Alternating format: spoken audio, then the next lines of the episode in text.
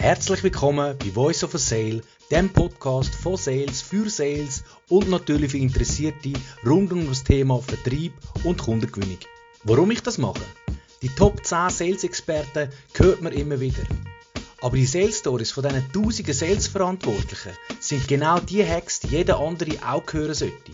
Eben echte Sales-Erlebnisse und Sales Stories. Sales-Trainer und renommierte Experten haben ihre Bühne ja schon dürft aber auch sehr gerne teilnehmen und ja, auch Sales-Trainerinnen. Außerdem ist das auch viel spannender, da keiner genau weiß, was andere für Tipps und Ansichten haben. Und jetzt wünsche ich dir viel Spaß und noch mehr Sales dank dem Voice of a Sale Podcast. Der Podcast wird dir von Social Schweiz zur Verfügung gestellt. Die Experten, wenn es um LinkedIn für Sales, Marketing und Recruiting geht. Du hast Fragen rund um das Thema LinkedIn für Sales, Marketing und Recruiting? Baschi Saleh ist führender LinkedIn-Experte in der Schweiz und ist dein LinkedIn-Spezialist für deinen unternehmerischen Erfolg. Voice of a Sale. Der Podcast von Sales für Sales. Stell dich doch bitte schnell vor und erklär uns, was du genau machst im Sales-Bereich. Mein Name ist Marcel Schulz und ich bin Verkaufstrainer und Coach das heißt, auf der einen Seite helfe ich Verkäufern, mehr Umsatz zu machen, leichter zu verkaufen, mehr Sicherheit im Verkauf zu bekommen. Auf der anderen Seite helfe ich äh, Unternehmern, umsatzstarke Verkaufsteams aufzubauen. Unterm Strich heißt das, mehr am Unternehmen zu arbeiten statt im Unternehmen, weil ganz oft ist es so, die Führungskräfte, die Chefs, das sind diejenigen, die verantwortlich sind für den Erfolg, die mitverantwortlich sind, hauptverantwortlich und das darf es ja auf Dauer nicht sein. Das heißt, wenn ein Unternehmer ähm, umsatzstarke Verkaufsteams braucht, dann bin ich da die richtige Adresse. Neulich hat mich mal jemand gefragt, was ich denn schon verkauft hätte. Also außer mich selber. Ist eine berechtigte Frage. Wenn ich so zurückdenke, Verkaufen hat sich so durch mein ganzes Leben gezogen. Und mit sechs Jahren habe ich angefangen, Golfbälle zu verkaufen. Also das war das Erste, was ich bewusst verkauft habe. Mein erstes Business, das ich gemacht habe, waren Golfbälle sammeln und zu verkaufen. Und nicht nur das, ich da sogar die anderen Kids von der Straße engagiert, mich zu unterstützen, mir zu helfen. Das heißt, ich habe damals in der Grundschule schon angefangen, ein Verkaufsteam aufzubauen und unternehmerisch zu denken. Das war gar nicht so schlecht. Wir haben auch richtig viel Geld verdient als Kinder damals. Hm, wie haben wir das investiert? Ja, wie das Kinder so machen in Eis, Pizza und Süßigkeiten, aber war es auf jeden Fall wert. Und wenn ich so weiterschaue in meinem Leben, Verkaufen war immer sehr, sehr zentral. Und das Wesentliche die, die, meine größten Erfahrungen habe ich gemacht im Blumengeschäft. Das heißt, ich bin in einen elterlichen Betrieb gekommen und äh, habe den dann auch übernommen. 12, 13 Jahre lang das Unternehmen geführt und auch Mitarbeiter aufgebaut ja, Blumen, Blumen, grüne Branche, das ist meine Welt. Da bin ich groß geworden und da habe ich meine, ja, die meisten Verkaufserfahrungen gesammelt. Und heute sind eben Führung und Verkauf meine Themen, weil ich das sehr, sehr wichtig finde. Auf der einen Seite, wie gesagt, den Verkäufern zu helfen, mehr Umsatz zu machen, leichter zu verkaufen und auf der anderen Seite eben den Unternehmern, den Führungskräften zu helfen, die dabei zu unterstützen, auch Teams zur Höchstleistung zu bringen. Sales leben vom Erfolg. Was ist dein grösster Erfolg gewesen? Oder dein letzter? Mein größter Erfolg oder mein letzter Erfolg. Für mich ist so, die, für mich zählen alle Erfolge. Nicht nur, nicht nur die großen, nicht nur die extrem bedeutenden. In erster Linie ist mein größter Erfolg meine Familie und dass ich mein Leben so leben kann heute, wie ich mir das vorstelle. Das war vor zehn Jahren noch komplett anders und ja, das ist sicherlich mein größter Erfolg. Ansonsten sind das immer wieder natürlich geile Projekte, die ich mit Kunden durchführen darf, Feedbacks, die ich von Kunden kriege. Das ist wirklich jedes Mal die größte Freude, wenn, wenn, ich, wenn ich sehe, dass jemand umsetzt, wenn jemand Ergebnisse macht. Und das ist auch das größte Kompliment, was man mir machen kann.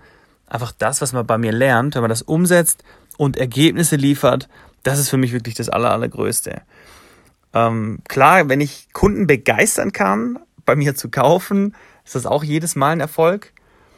Und ich führe seit, seit langer, langer Zeit, ähm, seit fast zehn Jahren, ein Erfolgsjournal, Und 2014 habe ich so das erste Mal einen riesengroßen Erfolg gefeiert. Das war damals die, die deutsche Meisterschaft, die ich gewonnen habe in der Floristik.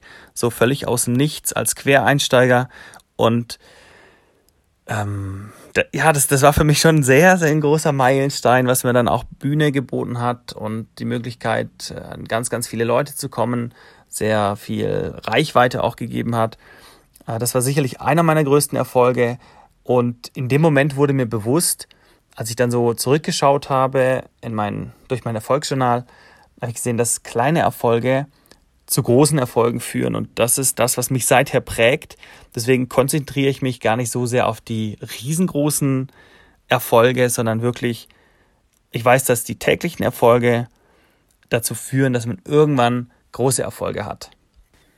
Und genau aus diesem Grund ermutige ich natürlich auch immer wieder meine Coaching-Teilnehmer, meine Kunden, dass sie sich bewusst werden, was sie gut können und auch auf die Kleinigkeiten achten, auf die kleinen Erfolge, weil irgendwann dann die großen Erfolge auf jeden Fall folgen werden. Was ist dein persönlicher Top-Sales-Tipp für uns? Mein größter Tipp ist ernstes Interesse am Menschen und nicht primär am Auftrag. Also klar, du musst schon den Auftrag wollen, das ist logisch, du musst zielstrebig sein, du musst mit dem Ziel in das Verkaufsgespräch gehen, dass du den Auftrag willst, aber verkaufen ist im Grunde nichts anderes als dem Kunden eine Lösung bringen für sein Problem oder sein Bedürfnis befriedigen. Und dafür muss ich den Kunden verstehen und ich muss mich in seine Situation hineinversetzen können, ja, einfach mich für ihn interessieren. Also ernstes Interesse am Menschen, bei ihm sein, voll da sein, zuhören und dann bereit sein, auch eine gute Lösung zu bieten. Ich habe einen Kunden, der ist Handelsvertreter und der muss den extremen Rückschlag hinnehmen. Und er sagt mir, in einem, in einem Geschäft hat er, in einem Top-Geschäft, hat er weniger als die Hälfte vom regulären Umsatz gemacht und das hat ihn auf ein komplett Minus von 20 Prozent, also minus 20 Prozent zurückgeschlagen. Und ja, logisch, das, das haut einen weg und das zieht am Boden unter den Füßen weg. Vor allem, wenn man weiß, man hat einfach nur noch ein paar Wochen Zeit, um das Geschäft aufzuholen. Und es schien ihm unmöglich. Er hat mich gefragt, was er machen soll. Und äh, ich habe gesagt, ja, ähm, konzentriere dich bitte wirklich bei jedem Kunden auf das Geschäft, auf ihn und wie du sein Problem lösen kannst, wie du ihn erfolgreicher machen kannst. Und eine Woche später hören wir uns wieder, sagt er, ja, es nervt immer noch, ich gucke dann immer auf meine Zahlen und es ist immer noch nicht besser geworden. Und ja, sage ich ja, das Problem ist, dass du auf die Zahlen guckst. Und wenn du auf die Zahlen schaust, wo bist du dann gedanklich? Ganz klar, du bist bei deinem Umsatz, du bist bei dir und nicht beim Kunden. Und mein Tipp war da wirklich, lass mal die Zahlen beiseite, Sonst sage ich schon auch immer, guck auf die Zahlen und guck, dass du ähm, auf Kurs bist. Aber in dem Fall wirklich Fokus auf den Kunden und nur bei ihm sein. Und gar nicht mal gucken, wie viel du zurückliegst in deiner Jahresliste oder in deinem Umsatzziel, sondern wirklich sich auf den Kunden voll konzentrieren. Und tatsächlich, das hat er dann geschafft für die restlichen Wochen seiner Verkaufszeit und hat's dann geschafft und es hat mich extrem gefreut, als ich da Feedback bekommen habe, ein Plus von 4%, 5, 4, 5% zu bekommen.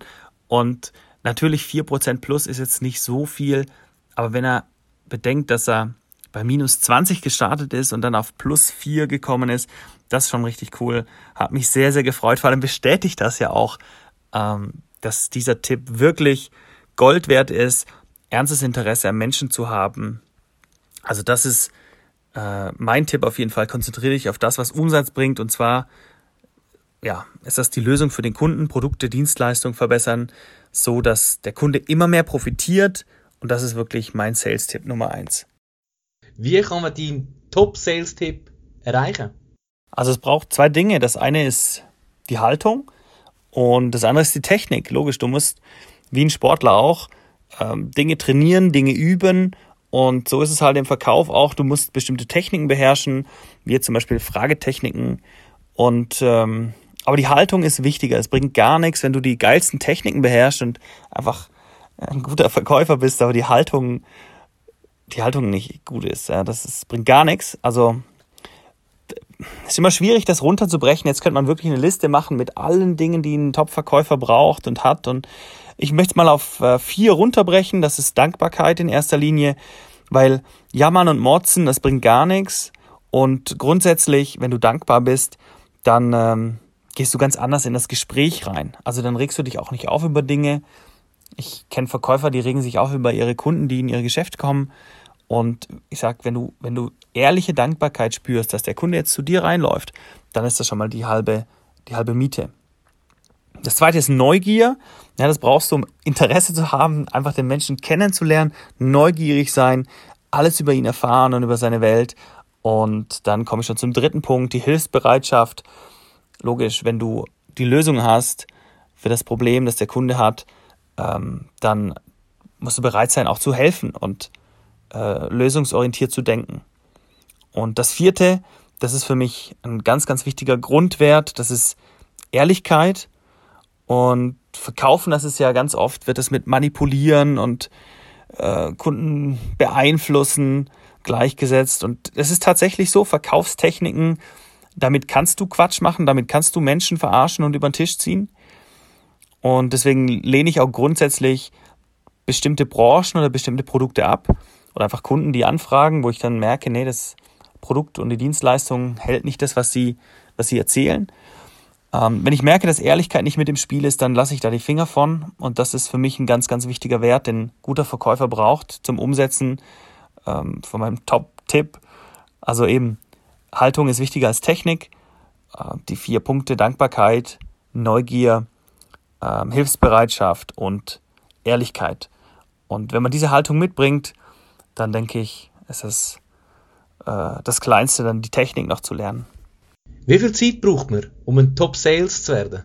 Ja, das braucht gar keine Zeit. Du kannst jetzt gerade direkt losstarten nach dem Podcast. Du kannst den Podcast anhören und dann loslegen. Die Haltung, das kannst du sofort machen. Äh, die Techniken, ja, das braucht ein bisschen Zeit vielleicht, aber auch nicht wirklich viel, weil du übst ja direkt beim Kunden. Du kannst das einmal hören, dich vorbereiten und ausprobieren. Also mein Tipp ist, sofort loslegen, ausprobieren und gar nicht viel Zeit verschwenden. Braucht es Investment? Ja, Investment insofern, dass du klar Zeit und auch ein bisschen Geld sicherlich investieren kannst. Das ist eine Abkürzung. Also du kannst es entweder mühsam selber lernen oder du bezahlst jemanden dafür, dass er dir zeigt, welche Fehler du vermeiden kannst, welche Abkürzungen es gibt. Aber die Frage ist, was dich die Werte kosten. Also wie hart trainierst du, wenn keiner zusieht, hat Michael Jordan mal gefragt. Und letztendlich ist es ja so, wenn du die Werte leben möchtest, dann kosten sie dich auch was. Ich frage dann, wie lebst du, wie verhältst du dich, wenn keiner zuschaut? Und eben auch wenn keiner zuschaut, musst du alles geben, dann musst du auch deine Werte leben. Und ich habe mal einen Spruch gehört, wenn du eben, wenn dich deine Werte nichts kosten, dann sind das keine wahren gelebten Werte. Und ja, welche, welche Werte stehen für dich denn hoch, wenn du ähm, ja vermeintlich wirtschaftlich vielleicht auch negative Folgen hast? Das ist so eine ganz, ganz gute Frage. Ich habe ja vorher gesagt, Ehrlichkeit ist mir so ein ganz, ganz wichtiger Wert. Und ich habe lange Zeit mal erzählt, wie stolz ich drauf bin, dass ich kein Parkticket löse zum Beispiel. Also äh, früher mal in Stuttgart gewohnt und das war für mich einfach so ein einkalkulierter Posten. Ähm, ja, ich hatte keinen keinen Parkplatz bekommen zu mieten bei uns äh, in der Liegenschaft und habe dann immer an der Straße geparkt und habe mir nie ein Parkticket geholt und äh, habe immer darauf gewartet, bis ich diese VIP-Tickets bekomme für, ja, je nachdem wie viel, wie viel Euro damals. Ne, hier wären das jetzt 40 Franken in der Schweiz. Aber ich habe das fest einkalkuliert und habe gesagt, bis so und so ein Betrag kann ich damit leben, dass ich einfach Packbußen bekomme. So. Was mir erst später aufgefallen ist, dass das ja Diebstahl ist, was ich da mache. Also wenn ich ganz stolz erzähle, Ehrlichkeit ist für mich ein wichtiger Wert und gleichzeitig erzähle, wie, wie toll ich doch bin, dass ich nie für ein Parkticket bezahle, ja, das geht hinten und vorne nicht auf. Und so die ersten Male war das tatsächlich schwierig für mich, das mal umzusetzen und zu sagen, jetzt kaufe ich mir ein Parkticket, ähm, auch wenn ich da nur kurz mal stehe. Und das, das muss ich sagen, wenn ich den Wert lebe, auch wenn es keiner sieht, wenn es keinen interessiert, ähm, zahle ich mein Parkticket und lebe den Wert Ehrlichkeit. Und genauso ist es halt auch im Verkauf. Du musst die Werte leben, Und manchmal kosten sie dich halt was, aber dann weißt du auf jeden Fall, äh, das ist ein Investment und das ist ein wahrer Wert, den du wirklich lebst. Woher holst du deine tägliche Sales-Inspiration? Woher ich meine tägliche Inspiration bekomme, das ist eine, eine, gute Frage. Also eins meiner Big Five ist auf jeden Fall ähm, Inspiration, also Inspiration sein für andere, aber auch inspiriert werden. Und äh, ich möchte es unterscheiden, also Motivation und Inspiration, das sind für mich zwei unterschiedliche Dinge. Äh, Motivation, die kommt einfach von innen her. Also mich motiviert als Verkaufstrainer einfach andere Verkäufer, andere Unternehmer weiterzubringen, ihnen zu helfen, ihre Ziele zu erreichen und ja, natürlich auch meine persönlichen Ziele zu erreichen. Das ist so meine Motivation. Ähm, Inspiration bekomme ich täglich, ja, indem ich mit offenen Augen durch die Gegend laufe. Also überall gibt es was zu sehen, überall kann ich lernen und auf der einen Seite, eine Seite werde ich auf jeden Fall herausgefordert durch äh, meine Kunden, die mir immer wieder mit neuen Problemen kommen. Also man könnte jetzt meinen, es ist immer wieder das Gleiche. Ja, ich sag mal 80, 90 Prozent wiederholt sich tatsächlich. Aber diese 10 Prozent, die sind immer wieder anders. Und ähm, da gemeinsam nach Lösungen zu suchen, für, für Probleme neue Herangehensweise entwickeln, das ist für mich wirklich ähm, so die, die tägliche Inspiration, die ich habe und die täglichen Herausforderungen.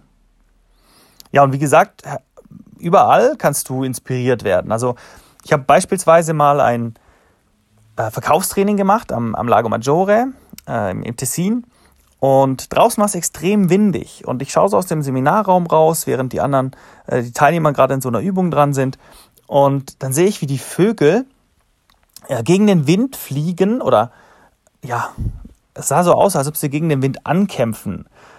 Auf den ersten Blick. Und wenn man genau hingeschaut hat, ich hatte ja ein bisschen Zeit zum Zuschauen, hat man gesehen, wie die da Spaß dran haben und diesen Gegenwind nutzen, um ja, um da einfach zu fliegen, ohne große Anstrengung.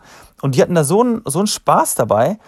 Und mit einer Leichtigkeit sind die da gegen diesen Widerstand, gegen diesen Sturm geflogen und immer wieder so runter und hoch. Und für mich war das eines dieser Bilder, der mir so, das mir geblieben ist, wo ich gesagt habe, ja, du kannst den Widerstand, den du bekommst, nutzen und es gibt irgendeinen Weg, um mit Leichtigkeit, wie so ein Vogel im Sturm, äh, mit diesem Problem, mit diesem Widerstand umzugehen.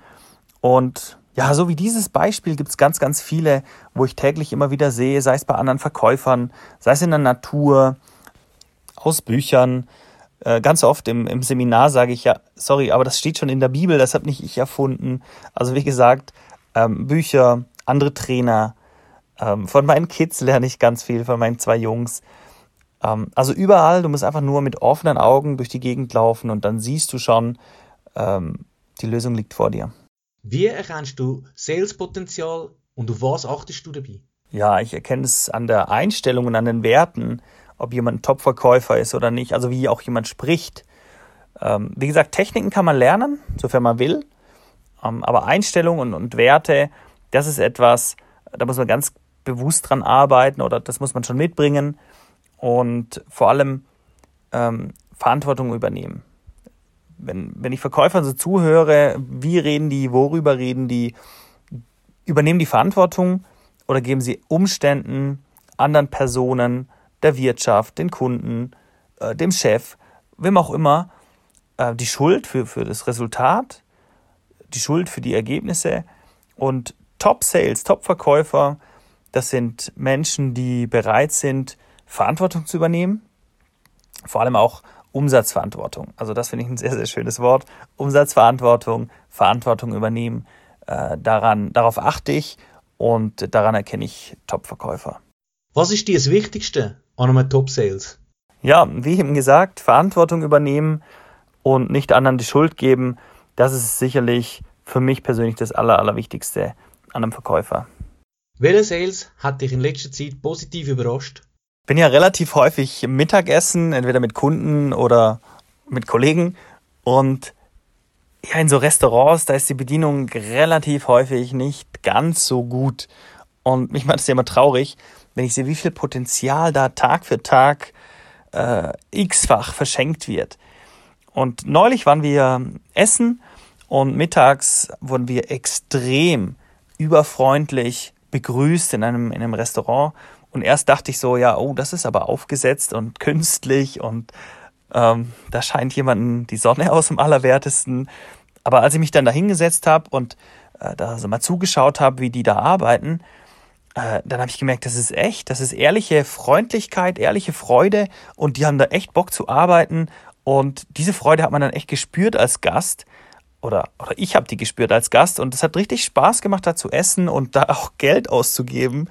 Ähm, ja, wir haben eins am anderen bestellt und ja, wie gesagt, es war lecker, die Leute waren toll und das war auch schön anzugucken, mit was für einer Freude die da bedienen und verkaufen.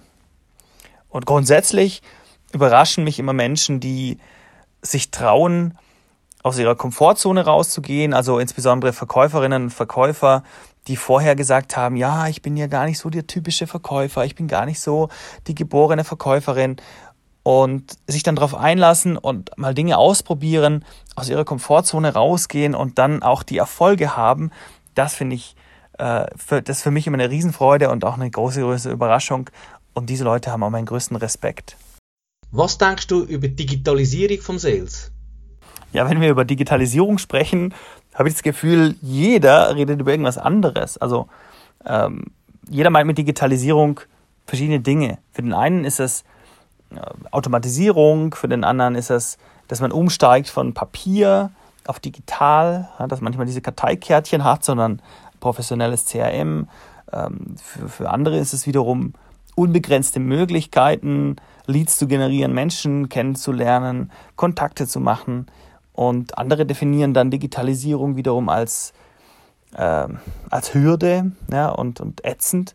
Das erlebe ich auch immer wieder, dass Menschen das nicht als Hilfsmittel sehen. Aber klar ist, dass die Digitalisierung wirklich äh, die, den Verkauf verändert, sei es jetzt in der Lead-Generierung, ja, Kundengewinnung. Äh, du hast viel an, ganz andere Möglichkeiten, du kommst viel besser an deine Zielgruppe heran. Ich meine, das sieht man ja äh, bei dir, Bashi, mit, ähm, mit dem Social Selling.